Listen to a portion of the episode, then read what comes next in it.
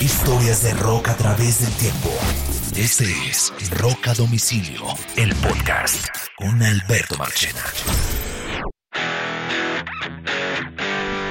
Hola, bienvenidos a una nueva edición de Rock a Domicilio, el podcast. Mi nombre es Alberto Marchena. Este episodio es parte de algo nuevo que comenzamos en este 2022 y que um, son las reseñas, los reviews de los diferentes lanzamientos de rock más importante que van ocurriendo semana a semana.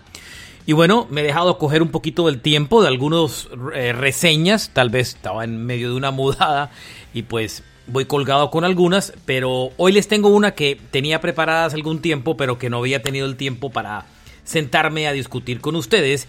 Y es el más reciente álbum de Slash junto a Miles Kennedy y los Conspirator, el álbum que se llama 4 y que se lanzó hace apenas algunas semanas en eh, todo el planeta. Bien, em, este es un disco supremamente interesante, eh, resumiendo un poco eh, la discografía de Slash. Él ha tenido un disco en solitario como Slash, ha tenido dos discos con, con Slash Snake Pit, que fue su primer proyecto después de Guns N' Roses. Tuvo dos discos. Tuvo dos proyectos con Velvet Revolver. Tuvo, eh, bueno, sus discos con Guns N' Roses previamente. Y con Slash y los Conspirator tiene cuatro discos. Por, por eso este álbum nuevo se llama realmente Cuatro. Y antes de, de entrar a mirar el disco, yo, este episodio, además de un review, de un review sí quería contar como algunas anécdotas interesantes alrededor de la vida de Slash, eh, que entre otras cosas es un tipo que tiene 56 años, es muy joven. Y adicionalmente a eso, eh, muchos pueden creer que él es norteamericano, pero no es inglés. Eh, es un hombre que se creó en medio del mundo del rock and roll. Y esta anécdota, los que son fanáticos de, de Slash la deben conocer con facilidad. Los que no, vale, vale la pena que se las cuenten. Su mamá era una mujer llamada Ola Hudson que murió en el 2009. Era diseñadora de vestuario de artistas de rock y de pop muy famoso. John Lennon, David Bowie, Janet Jackson, Ringo Starr, Diana Ross. Inclusive, Ola tuvo una relación sentimental con David Bowie. No solamente era su vestuarista o su diseñadora, sino que también eh, tuvieron una relación que inclusive Slash alguna vez contó que en más de una ocasión eh, tocó la puerta del cuarto de su mamá y encontró a David Bowie eh, bajo las sábanas. No sé si por esos días Slash dimensionaba quién estaba quedándose en su casa, quién era ese extraño personaje, pero era más nada más y nada menos que Bowie. Y Ola no era cualquier diseñadora, sus diseños inclusive hacen parte del famoso Metropolitan Museum of Arts. O sea, ella no es ninguna aparecida por ahí del diseño, no, es una mujer importante, eh, o fue una mujer importante dentro del mundo de la moda del rock and roll. Em, Slash, entre otras vainas, fue campeón de BMX y a los 12 años de edad dejó de montar profesionalmente porque fue campeón em, en Estados Unidos, o sea, no era cualquier broma. Pero a los 12 años cambió la, bicicleta por la guitarra y se la pasó eh, ensayaba durante todo el día. El tipo ensayaba 12 horas diarias. 12 horas diarias ensayaba, además del, del loco tiempo que vivía en el colegio. Por esos días, entre otras cosas, su compañero de colegio en Los Ángeles era Lenny Kravitz, by the way. Slash creció en un mundo de celebridades. No fue la, no, fue la típica historia de, ese niño abandonado o ese niño eh, digamos que, que, que, salió de abajo para entrar al mundo de la música. No, Slash fue un tipo privilegiado y, su mamá estaba muy bien conectada musicalmente y sus compañeros de colegio eran importantes. Lenny Kravitz también era hijo de, de, personas que estaban metidos dentro del mundo del entretenimiento. Entre otras cosas interesantes, eh, leía el otro, leía no, oía otro podcast eh, donde había una entrevista con Slash y la persona que lo hacía, que no me acuerdo quién era, le preguntaba que cuánto tiempo él había en algún momento de su vida había estado alejado de su guitarra, que era lo máximo que había estado alejado de su guitarra. Y Slash contestó que lo máximo que había estado alejado de su guitarra era durante dos días. Nunca en la vida han pasado 48 horas sin que Slash tenga su guitarra. Contaba incluso que, que, él carga con la guitarra a todos los sitios. O sea, si se va a vacaciones a algún lado con su esposa, eh, si se va a una playa o si se va a esquiar o lo que sea, siempre lleva una guitarra. dice que nunca ha dejado de tener, de tocar una guitarra. Lo máximo que ha pasado son 48 horas. Es increíble. O sea, el amor de este man por el instrumento es, es una cosa impresionante, es una cosa eh, eh, bestial. Y Slash es un tipo que, que es considerado uno de los mejores guitarristas de la historia del rock and roll, sobre todo yo creo que su look, que en parte fue diseñado por su madre, le dio, le marcó un diferencial. Y además haber hecho parte de una de las grandes bandas de rock and roll más importantes de, la, de finales de los años 80 y de los 90 en adelante, como fue Guns N' Roses o como es Guns N' Roses. Un tipo que ha pasado por todo, salvado de la muerte, metido en un problema durísimo de drogas y de alcoholismo, hoy sobrio.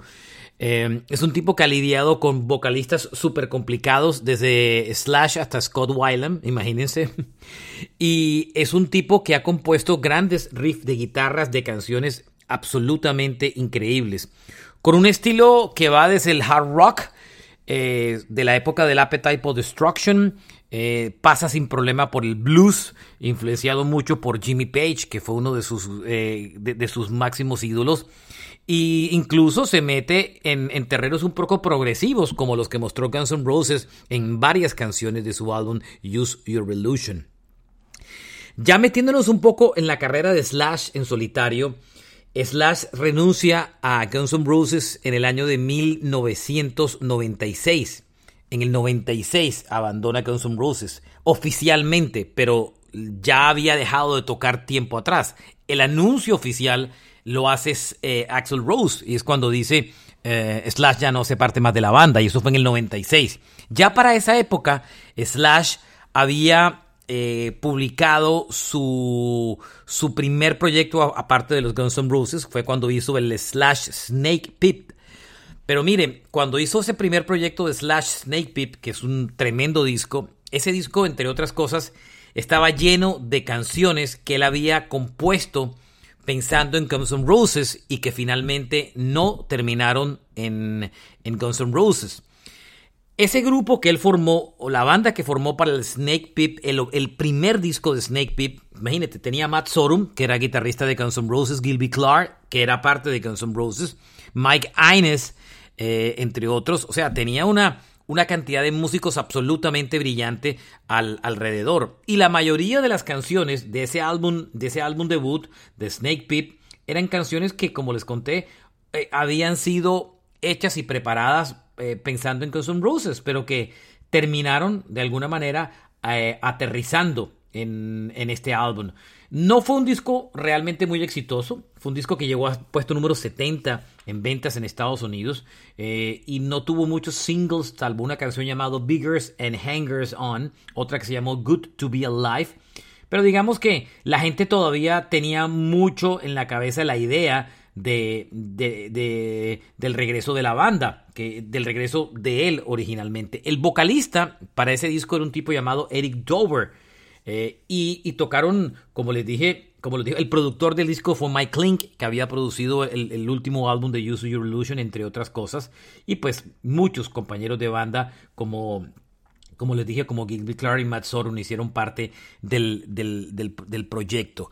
Em, con con em, Snake Pip, él se graba realmente dos discos. Eh, el primero, como les conté, el del que estaba hablando, y después se graba un segundo disco eh, que publica cinco años después, que es el um, eh, que se publica cinco años después, que es el Ain't Life Grand, porque él reformó totalmente esa, esa, banda. Lo último que grabó con Guns N' Roses fue el Spaghetti Dancing, hicieron giras en el 95, ya va con, con Snake Pit, publica ese álbum en el 95, ahí lo que ocurre en, la mitad de, ese espacio es que se toma un tiempo bastante grande, eh, publica la Any Life Grand, que incluso tiene menos éxito porque el lineup que utiliza para ese disco es totalmente diferente. Era una banda muy buena, pero realmente no eran los músicos reconocidos que habían participado en el primer álbum. Y este disco, pues de alguna manera pasó como un poco sin, sin pena eh, ni gloria. Una vez que eh, ya decide disolver los Snake Pit, eh, el siguiente proyecto es Velvet Revolver. Él quería estar en una banda grande y en el 2004 formaron a Velvet Revolver en el 2003 realmente, y publicaron con Velvet Revolver dos álbumes, que fue el Contraband y el Libertad. Eh, eh, el Contraband, recuerden cuál era el, pues, el lineup que tocaba en, esa banda. Scott Weilam era el vocalista, Slash, el, guitarrista, Dove McKeehan, Matt Sorum y Dave Kosher. Esa era la agrupación que tocó en, ese disco. Era digamos que un, proyecto eh, súper interesante, súper bien armado, súper súper, súper cool. Y em, eh, con Verbal Revolver, eh, entre otras cosas, eh, ahí ocurrió el primer contacto con el que posteriormente se convertiría en su vocalista oficial para muchas de sus aventuras, con Miles Kennedy. Cuando ellos empezaron a formar Bebel Revolver, Scott Weiland no había... Ellos audicionaron muchos vocalistas, si alguna vez lo conté en uno de los podcasts. Y uno de los que, de los que eh, eh, eh, Slash le empezaron a hablar de un tipo que, que, Slash, entre otras, no conocía, que se llamaba Matt Sorum, perdón, que se llamaba Miles Kennedy. Y Slash lo llamó y le dijo si le gustaría participar y hacer una audición. Miles Kennedy le dijo que sí, pero por alguna cosa nunca se llegaron, las cosas quedaron ahí, nunca llegó a audicionar. Y a los pocos días eh, conocieron a Scott Weiland, o sea, se juntaron con Scott Weiland, que ya era absolutamente reconocido, y pues se entusiasmaron en la idea y lo metieron dentro de la banda. Y ahí quedó el tema de Miles Kennedy. Ni se alcanzaron a conocer en persona. Y ni siquiera Slash cuenta que lo había oído. Nunca lo había oído tocar, ni tenía idea de Alter Bridge, ni mucho, ni mucho menos una cantidad de cosas. Con eh, Velvet Revolver, creo que muchos conocen la historia. Dos dos álbumes estupendos, sobre todo el Contraband, eh, un disco muy bueno. Eh, el grupo se acaba pues porque el tema con, Scott Weiland realmente no es, no es, no, es, nada fácil, la verdad. Y, em, y, en el, y el siguiente proyecto que tiene Slash es un tremendo disco que se saca en solitario en el 2010. Él dijo, ya estoy mamado y aburrido de las bandas y hace un proyecto en solitario producido por Eric Valentine, que es un guitarrista y productor muy interesante. Eh, y ese disco arma en solitario de él, arma un line-up increíble. Eh, Stradlin, Dov McKeehan, Steven Adler eh, lo trae a tocar con él. Adler, por cierto, fue el, el, inicio de Guns N' Roses. Eh, en gran parte el primer contacto de, de, Slash con cualquier Gunner fue con Steve Adler. Ellos fueron las parejas de músicos que, que, que arrancaron de alguna manera juntos. El comienzo de Guns vino por ese, por ese lado. Ese álbum de Slash fue publicado en el año 2010. Eh, lo grabaron durante el 2009. Y ese disco es un disco de lujo. Porque lo que hizo Slash en esa ocasión fue tocar la guitarra. Eh, ahí tocaba también John Fries, que estuvo entre otras en la. En, diferentes. era baterista que estuvo inclusive, si no me equivoco, con el Guns N' Roses posterior al, al line-up original de Guns si no me equivoco. Em, es un, es un tremendo, tremendo baterista, sí, confirmado. Freeze tocó con esa época. Y eh, con esa banda tan buena que hizo, eh, lo que hizo fue un álbum invitando a una cantidad de vocalistas. Ian Asbury de Cool, Ozzy Osbourne tocó con él, Fergie. Em, entre otras cosas. Eh, Miles Kennedy participó. Ah, bueno, ahí es el contacto con Miles Kennedy. Cuando ya tenía, bueno, Chris Cornell también participa en ese disco. Adam Levine de Maroon 5, increíble. Lemmy Kimmelster, por supuesto, de Motorhead. Dave Kroll de los Foo Fighters. Dove McKeehan, Kid Rock, Iggy Pop, Cypress Hill, Alice Cooper. Bueno, una cantidad de, de, vocalistas invitados. Ese disco es bien bueno. Se los recomiendo ese álbum en solitario de Slash. Y eh, en ese momento eh, ocurre algo bien particular y es que faltaban dos canciones por terminar en el disco. Una canción eh, que se llama Back from Cali y hay otra canción, hay otra canción en ese disco que se llama, déjenme me acuerdo cómo se Starlight y cuando Slash ya las tenía listo y el álbum estaba todo armado, dijo, ah, se acordó de Miles Kennedy y dijo, voy a llamar a este tipo. Llamó a Miles Kennedy y le dijo, oye, mira, estoy grabando este disco, hablamos hace mucho tiempo, nos quedamos ahí, ¿te interesaría eh, participar en el proyecto? Y le mandó, dos, le mandó una canción. Em, eh, este tipo grabó las canciones y ¡pum! se las devolvió. Y la canción y le devolvió Starlight. Cuando Slash escuchó el disco, eh, la interpretación dijo, wow, que este tipo es demasiado bueno. Nunca realmente lo había oído cantar. Y lo que hizo fue que le mandó una segunda canción que se llamó Going eh, Back to Cali, que hizo parte finalmente de, este disco. Pero ya cuando el proyecto estaba disco y, estaba listo y Slash había enganchado también con, con Miles Kennedy y estaba formando una banda para girar porque Slash quería girar, pues pensó Miles Kennedy que Slash originalmente pensó que no, no iba a aceptar el puesto y lo llamó, le dije, oye mira, ¿Te gustaría tocar, eh, vamos a, salir a girar con la banda? ¿Te gustaría tocar? Papapam. Era su álbum en solitario, ni siquiera eran los Conspirators en ese momento. Y para sorpresa de Slash, Miles Kennedy aceptó. Y de ahí se volvieron partners in crime eh, de manera permanente. Además, porque eh, Miles Kennedy es un tremendo vocalista que hacía las versiones de los clásicos de Guns N' Roses muy bien hechos. Inclusive todo el mundo lo decía que era mejor en ese momento que lo que eh, eh, Axel Rose lo realmente lo, lo, podía hacer. Entonces, eh, ahí comenzó su aventura musical con Miles Kennedy. y ya para el 2014, para el 2012, empezó ya el proyecto de Miles Kennedy y los Conspirators y ahí trajeron a, a, otros músicos para completar la banda. Miles Kennedy se, volvió el, vocalista eh, base de la banda. Y con los Conspirators han grabado cuatro discos: el Apocalyptic Love del 2012, el War on Fire del 14, el Living the Dream del 2018 y, por supuesto, el Four del 2022, que es el, el, disco que acaba de salir y del que les estamos haciendo reseña, que fue lanzado el pasado 11 del mes de, de febrero. Em, la banda que toca en este disco es Slash como vocalista principal, Miles Kennedy en la parte vocal, Todd Kearns hace el bajo y vocales y backing vocals, Brent Fitz hace batería y percusión y Frank Sidoris es la guitarra rítmica del disco. Este nuevo álbum tiene 10 eh, canciones eh, en total. Tiene 10 canciones en total y es un, disco realmente muy, muy interesante. Ah, lo primero interesante en el disco es la, es la forma como el disco se grabó. Dave Koff es el productor y Dave Koff nunca había trabajado antes con Slash. Es un tipo que entre otras no es conocido mucho en el mundo del rock and roll es un productor que vive en Nashville y es un productor de música country. Trabaja con los artistas de country hoy en día, inclusive con el con, Chris Stapleton, que es uno de los cantantes más reconocidos del, country rock hoy en día. Um, y eh, Slash se conectó con él y se fue a Nashville a grabar con él. Una de las cosas que lo, que lo llevó a grabar con, con Dave Cobb fue, eh, bueno, aparte de Los Ángeles, realmente la capital de la música en Estados Unidos es Nashville. Hoy en día incluso por encima de Los Ángeles.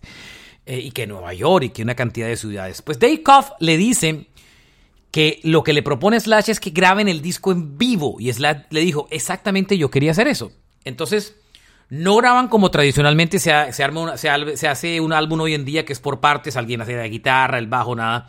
Se metieron como en un estudio donde la banda, como si fuera un concierto, y la banda se reunió y tocaron todas las canciones del disco.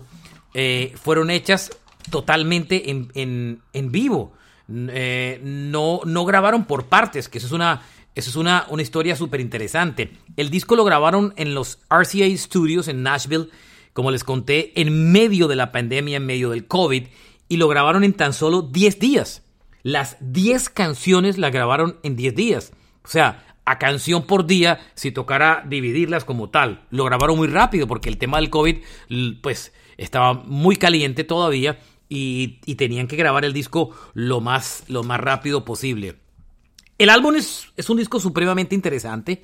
Eh, de por sí, cuando ustedes oyen el disco, se dan cuenta que captura mucho una banda tocando en vivo y pues lógico, el disco fue grabado así. Hay una canción y ahora mucha gente piensa que podría ser un álbum que, que fuera típico sonido Guns N' Roses, pero fíjense que no. El álbum incluso eh, por ratos está cargado hasta el propio grunge. La canción que abre el disco, que se llama The River is Rising, em, es una canción súper interesante, muy, muy interesante, donde inclusive cuando ustedes oyen eh, la canción se darán cuenta eh, que em, la canción tiene un sonido supremamente grunge. Eh, y eso pues de alguna manera siendo el track que abre el disco como que desconcertó a, muchos porque dije, hombre, ¿qué hace Slash haciendo... ¿Qué hace Slash haciendo eh, grunge y, la verdad es que suena así y suena, suena bastante bien. Si le dan un oído, a la canción, que es el track que abre el disco, pues eh, se, lo van, se, lo van a pillar facilito. Muy gronchero.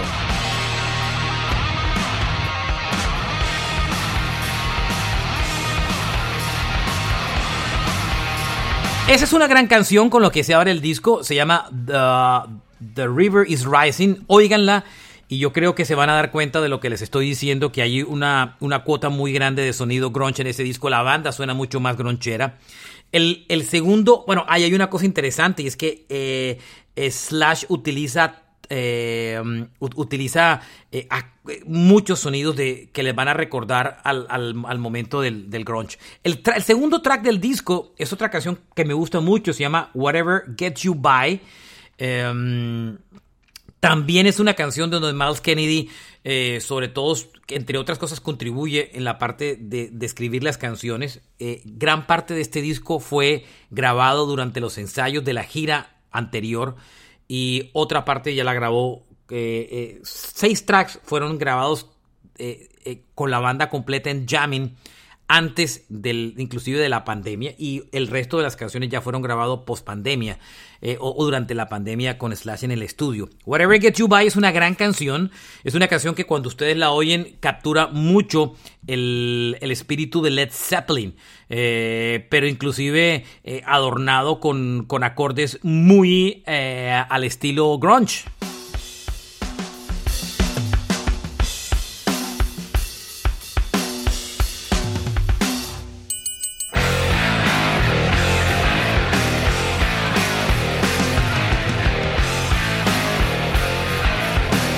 El tercer track del disco es una canción que se llama C'est la vie, así es la vida, y esto es un blues rock.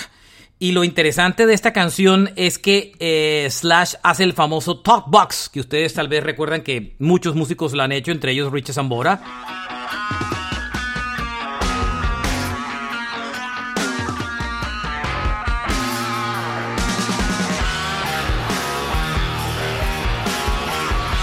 Buena canción, muy blusera, muy cool. Se llama C'est la vie.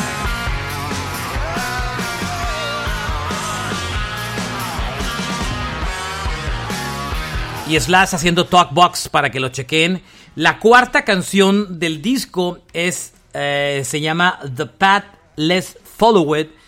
Esta canción sí es el, típico rock and roll directo, ese rock directo que parte con, uh, eh, con guitarras plenas, riff de guitarras, sonido ya menos gronchero y más clásico.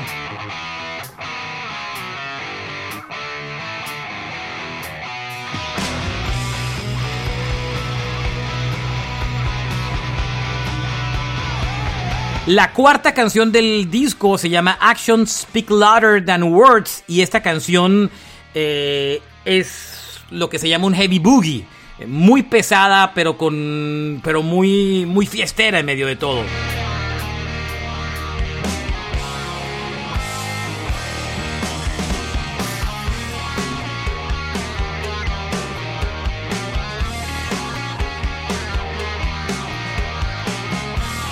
El corte siguiente del disco, el corte 6, se llama Spirit Love y hay una, cosa, una canción súper interesante, es que al comienzo del disco, Slash hace algo que nunca había hecho en ninguno de sus discos. Toca una, la citara, el, famoso instrumento indio, pero un electric sitar que utiliza para el intro de la canción. Ahí, píllenselo un poquitico.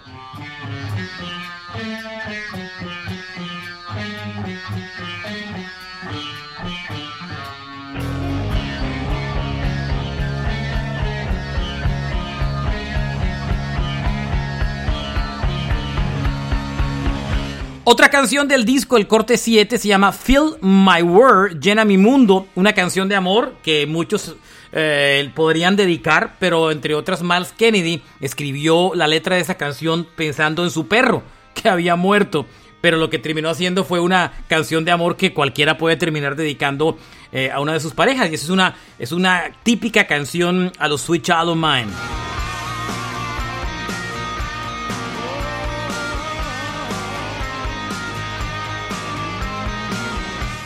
El siguiente corte del disco se llama April Full. Después hay una canción que se llama Call Love the Ducks, que es también eh, típico rock and roll de ese Sunset Strip de Los Ángeles al piso.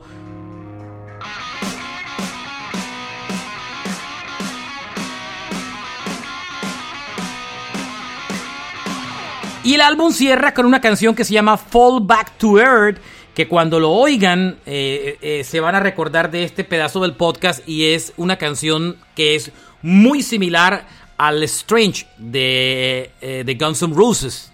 muy, muy similar en, muchos, en, muchas partes de la composición. Es una canción larga de 6 minutos 23, pero que les va a recordar a muchos al Strange de Guns N' Roses.